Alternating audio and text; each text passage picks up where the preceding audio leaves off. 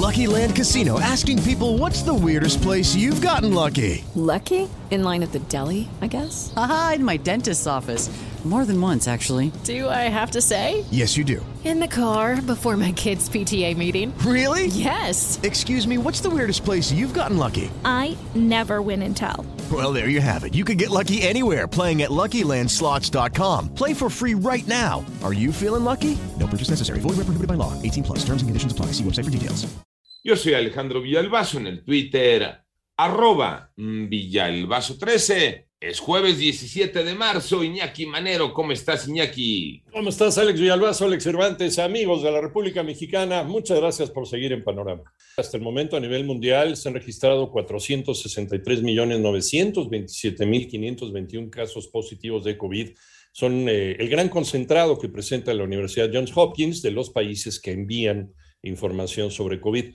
La cifra de muertes por eh, esta misma enfermedad también la Johns Hopkins llega a los 6 millones 58.667 personas lamentablemente fallecidas. El gobierno de Canadá dio a conocer que a partir del primero de abril ya no pedirá a los viajeros que estén vacunados mostrar una prueba COVID-19 para ingresar al país. Esto es una prueba negativa, desde luego, a partir entonces del primero de abril. Vámonos con eh, la pandemia en México. Moni Barrera. La Secretaría de Salud informó que en las últimas 24 horas México registró 5.910 casos nuevos y 244 muertes por COVID para un total de 321.619 fallecimientos y 5.619.780 casos confirmados. En la semana epidemiológica que se analiza disminuyó 40% el número de contagios estimados. En los últimos 14 días, 0.3% del total registrado desde el inicio de la pandemia son casos activos, lo que equivale a 17.281 personas que reportaron signos y síntomas de COVID-19. En 889 Noticias, Mónica Barrera.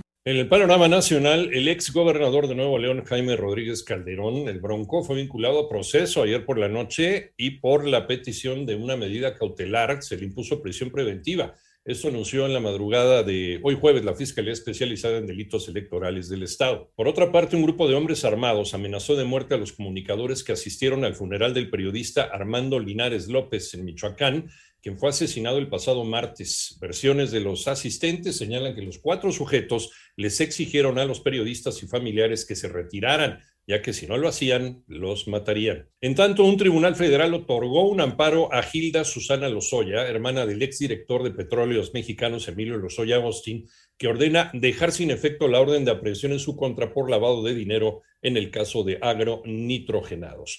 En Bélgica detuvieron una subasta de piezas arqueológicas mexicanas, Armando Arteaga. Las Secretarías de Cultura y de Relaciones Exteriores informaron que la casa Carlo Bonte Action decidió retirar de su subasta las tres piezas que pretendía vender y que fueron identificadas como propiedad de México, luego de que la Embajada de México en Bélgica se puso en contacto con la casa de subastas y compartió la postura del gobierno de México frente a la comercialización de piezas arqueológicas en el extranjero, así como sus implicaciones negativas en materia de conservación y difusión cultural. La subastadora decidió suprimir la venta de estas figuras. Además, las autoridades belgas confirmaron que no se pondrá a la venta hasta que los poseedores presenten los certificados de exportación correspondientes. La subasta se tenía planeada para el 15 de marzo y su catálogo inicial incluyó 426 lotes, entre ellos se identificaron tres piezas procedentes de México. Se trata de figuras zoomorfas elaboradas en barro modelado de estilo Comalá procedente del actual territorio del estado de Colima en el occidente del territorio nacional. Para 88.9 Noticias, información que sirve Armando Arteaga. En el panorama internacional, el presidente de los Estados Unidos, Joe Biden, llamó criminal de guerra a su homólogo ruso Vladimir Putin por sus tácticas militares, dice, bárbaras